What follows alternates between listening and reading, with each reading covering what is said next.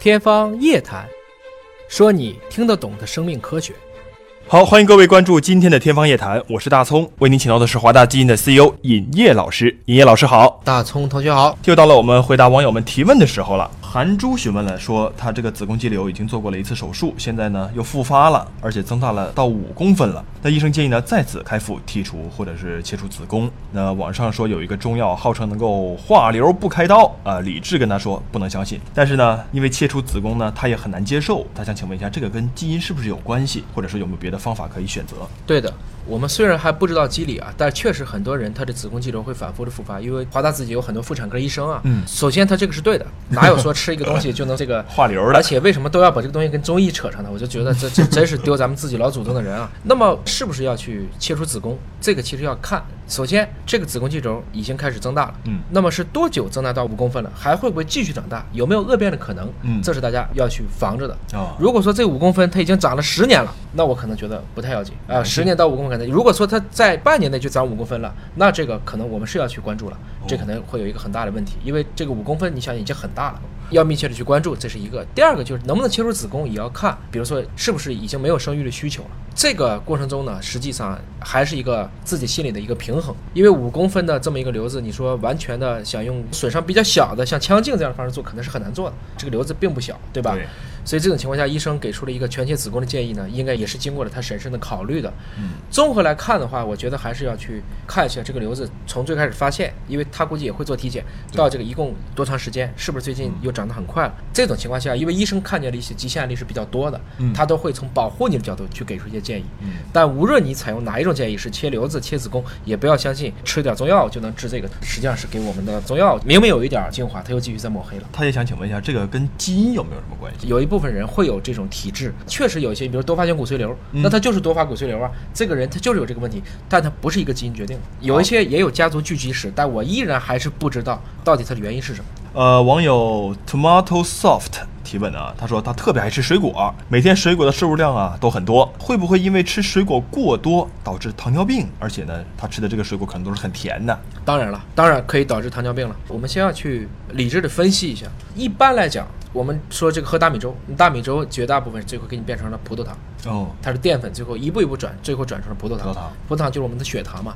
水果里面是果糖，果糖可能会更甜。很多的水果之所以比较好吃，对吧？地果糖它非常非常甜，单糖里面它应该是属于最甜的一类了。因为人类或者说动物想吃到甜味的食物是很难的。嗯，猴子只有在水果成熟的时候，才能吃一点点那种很涩的感觉的果糖。而且你想，野生的果子怎么会好吃呢？但是人类开始培育了水果以后，这东西就越来越甜。所以我们人类天然嗜糖，啊，吃了糖就会觉得我可以活得更久了，因为我血糖就有了嘛。我相当于我的基因是为了挨饿准备的，所以吃糖是 OK 的。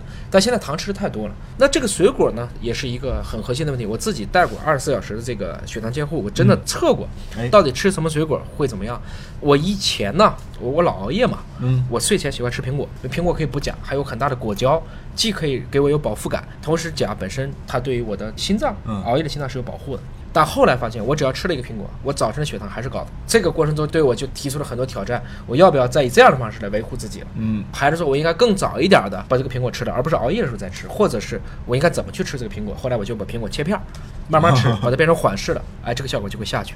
早一点吃也会好，所以最后我就明白了，我在睡觉前大概三小时把苹果切成片儿，而不是拿苹果啃，对我整个的血糖的控制是最好哦。这就涉及到下一个我们要讲的一个经典的理论，其实是营养学的内容，叫血糖生成指数和血糖耐受指数，就是 GI 和 GL。什么意思呢？